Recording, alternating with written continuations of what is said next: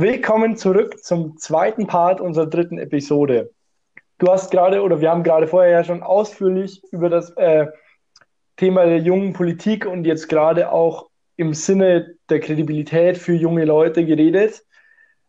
Du kandidierst ja für das EU-Parlament und du, das schreibst du auch auf deiner Webseite, hast ja auch eine ganz eigene große Vision für Europa. Wie sieht die denn zum Beispiel aus oder was sind davon so schöne Rahmenbedingungen oder einzelne Punkte, die du herausgreifen möchtest, in denen du die EU für, gerade für, auch für junge Leute besser machen möchtest äh, oder zugänglicher oder beides? Mm -mm. Ja, also ähm, der, die Sache ist, wir jungen Leute sind halt eben schon in einem Europa aufgewachsen, ähm, der Frieden, des Freiheits, ähm, des Wohlstands. Äh, und wir haben uns quasi schon daran gewöhnt. Ähm, und das ist einerseits eine großartige Sache, ähm, das ist wirklich etwas, was wir nicht höher schätzen könnten. Ähm, andererseits ist es dadurch, dass es eben so selbstverständlich geworden ist, müssen wir, glaube ich, viele junge, gerade junge Menschen auch wieder davon ähm, begeistern, dass Europa ihre großen Probleme auch heute noch lösen kann. Ähm, Europa als Friedensprojekt, dieses, äh, diese große pathetische Aussage ist vollkommen richtig und die müssen wir immer wieder betonen. Aber ich glaube, das reicht jungen Leuten heute nicht mehr und das reicht auch ähm, der, der Bevölkerung heutzutage nicht mehr, sondern wir müssen zeigen, dass Europa auch heutzutage noch die großen Herausforderungen auch im Alltag, in der Lebensrealität der Menschen anpacken und lösen kann.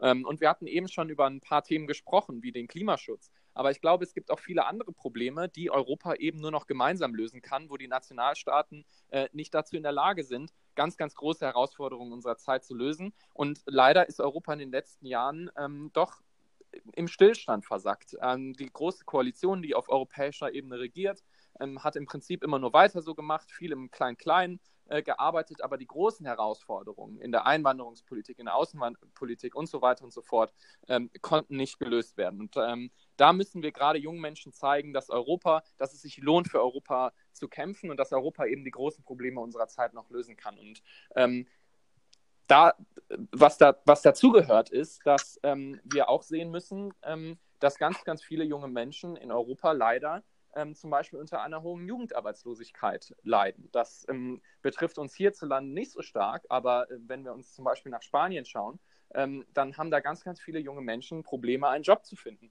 Und da ist, glaube ich, ähm, gerade Europa, der, das ja auch in Vergangenheit den Wohlstand unsere, unseres Kontinents garantieren konnte, ähm, eine Lösung, um diesen jungen Menschen wieder eine Perspektive zu geben. Und deshalb setzen wir uns ja ähm, als FDP und ähm, auch als junge Liberale, die das damals bei der FDP durchgesetzt haben, für eine Bildungsfreizügigkeit ein.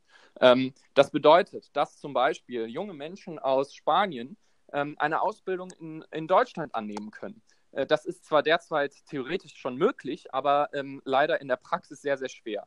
Ähm, teilweise ist es so, dass in anderen Ländern dann die ähm, Abschlüsse dieser Ausbildung nicht anerkannt werden, dass es Sprachbarrieren gibt, dass es teilweise auch gar keinen Informationsfluss gibt, wo Ausbildungsplätze zur Verfügung stehen ähm, und so weiter und so fort. Und da möchten wir eben eine neue Grundfreiheit einführen, die es jungen Menschen ermöglicht, in ganz Europa ihre Ausbildung anzunehmen, ähm, nicht unbedingt nur ihr Studium, sondern eben auch eine fachliche Ausbildung ähm, und dann letztlich einen Job, indem wir sie dabei unterstützen, einen, einen Job zu vermitteln ähm, Sprachunterricht zu nehmen und dann eben ins europäische Ausland zu ziehen, um dort einen Job anzunehmen. Und ich glaube, das sind viele Dinge, die einfach tatsächlich junge Menschen in ihrem Alltag bewegen, ähm, wodurch wir diesen jungen Menschen gerade auch im Süden Europas helfen können ähm, und ich glaube auch unserer eigenen Wirtschaft letztlich jetzt in Deutschland helfen können, ähm, weil wir ja doch konstatieren müssen, in Südeuropa haben wir eine riesenhohe Jugendarbeitslosigkeit und hierzulande einen Fachkräftemangel. Und äh, genau. da stimmt etwas nicht, das müssen wir lösen und ich glaube, da kann Europa gute Antworten bieten.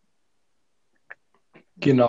Das würde uns natürlich auch generell dann wahrscheinlich die europäische, die Kommunikation in Europa deutlich verbessern, den kulturellen Austausch und das ist ja auch schön. Ansonsten schreibst du zum Beispiel auf deiner Webseite ja auch, dass du sagst, du willst die EU-Institutionen demokratischer machen. Also die, äh, die Kommission zum Beispiel verringern, das Parlament mit einem Initiativrecht ausstatten. Wie genau stellst du dir das denn zum Beispiel vor? Ähm, ja, also äh, wir haben immer noch in der Europäischen Union einige institutionelle Defizite. Man muss sagen, viele davon wurden in den letzten Jahren schon ausgeräumt. Also das Europäische Parlament hat heutzutage in, in jedem Gesetzgebungsprozess den, ähm, das, die gleichen Rechte wie der Rat. Ähm, wir haben über das Spitzenkandidatenprinzip die Möglichkeit, unsere europäische Exekutive mitzubestimmen am 26. Mai und dort dann die Große Koalition hoffentlich abzuwählen.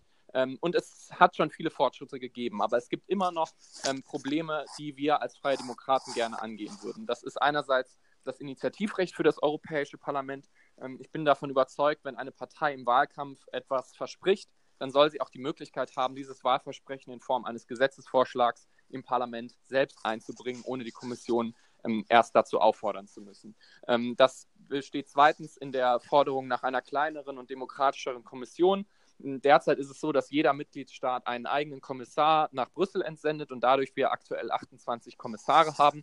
Das ist einfach zu groß, das können wir ähm, entschlacken und kleiner machen. Wir fordern da 18 ähm, Kommissare, ähm, die dann auch möglichst demokratisch vom Parlament ähm, gewählt werden und nicht nur bestimmt werden müssen, sodass wir eben äh, einen stärkeren Einfluss darauf als, als Wähler bekommen, wer uns regiert. Ähm, und drittens müssen wir zum Beispiel ähm, auch ein einheitliches Wahlrecht in Europa einführen. Derzeit ist es so, dass in jedem Land ähm, ein eigenes Wahlrecht für Europawahl gilt ähm, und das wollen wir ändern. Wir wollen künftig transnationale Listen, ähm, Parteilisten haben, bei denen wir sozusagen in ganz Europa die gleichen Parteien wählen können, wodurch dann auch dieses One-Man, One-Vote-Problem im Europäischen Parlament gelöst wäre ähm, und eben eine Gleichheit der Wahl darstellen, was, glaube ich, auch die europäische Kultur weiter fördern könnte. Ähm, also da gibt es noch einige Ideen, wie wir Europa institutionell verbessern wollen und äh, das ist auch eine Herzensangelegenheit von mir, dazu studiere ich ja auch. Ähm, Genau. Und äh, ich glaube, dass man auch dadurch eben die Bereitschaft der Wähler ähm, erhöhen kann, zur Wahl zu gehen und eben ihn, indem man ihnen eben auch zeigt, dass sie einen Unterschied machen können auf europäischer Ebene und dass ihre Stimme wirklich zählt. Es ist nicht mehr so wie vor 30 Jahren, dass die Europawahl ähm, eine relativ ähm, unbedeutende Wahl war, weil das Parlament noch relativ wenig Rechte hatte, sondern heutzutage ist es so, dass man wirklich einen Unterschied auf europäischer Ebene machen kann und wir wollen das noch weiter erhöhen, dass es sich eben wirklich lohnt, für die Bürger zur Europawahl zu gehen. Genau.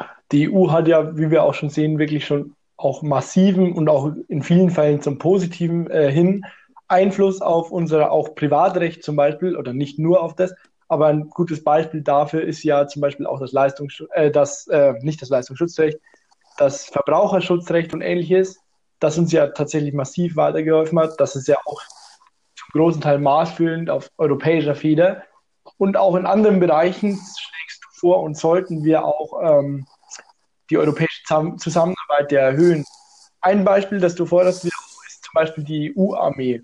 Das ist ja auch ein gutes Konzept und auch das aber wie genau stellst du dir das vor? Stellst du dir das dann vor ähm, in einem Sinne, wir haben eine wirklich komplett gemeinsame W oder haben wir dann oder sollen wir Teilstreitkräfte haben unter einem gemeinsamen Kommando?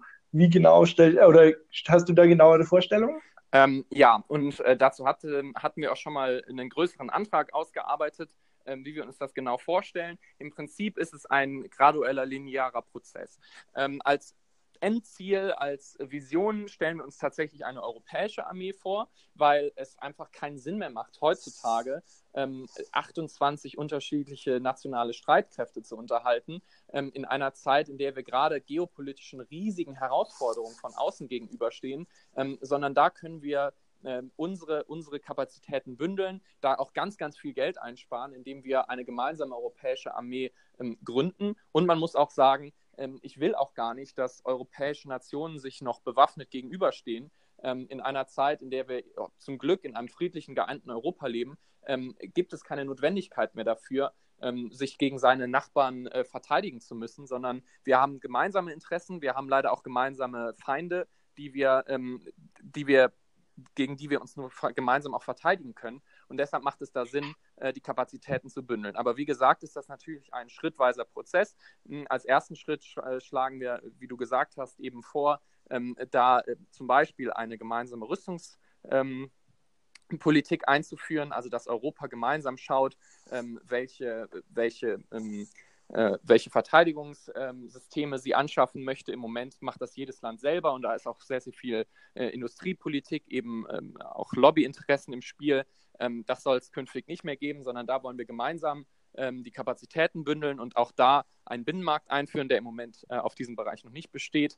Ähm, wir wollen Verteidigungsstrukturen ähm, miteinander verknüpfen, ähm, auch gemeinsame Kommando- und Befehlsstrukturen aufbauen und Ausbildungsstrukturen und dann eben schrittweise unsere Streitkräfte weiter integrieren. Und wir können uns auch vorstellen, dass wenn da einzelne Länder zuerst noch nicht mitmachen möchten, ähm, dass dort dann einzelne Staaten, zum Beispiel Deutschland, Frankreich ähm, oder die Niederlande, wo es auch schon Kooperationen gibt, da voranschreiten und dann später andere Staaten dazustoßen. Also wie gesagt, ähm, langfristige Vision, ähm, ja, wäre eine europäische Armee, aber jetzt erstmal äh, kurz- bis mittelfristig zumindest die Verknüpfung unserer Kapazitäten, weil wir einfach vor riesigen geopolitischen Herausforderungen stehen, ähm, die wir nur noch gemeinsam lösen können und wo es keinen Sinn macht, äh, gerade wenn wir uns auch den Zustand der Bundeswehr anschauen, da ähm, 28 unterschiedliche Streitkräfte zu unterhalten.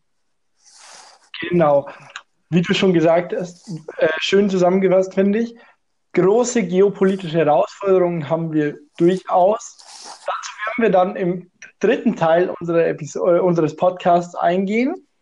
Ich hoffe, wir hören uns dann wieder. Bis dann.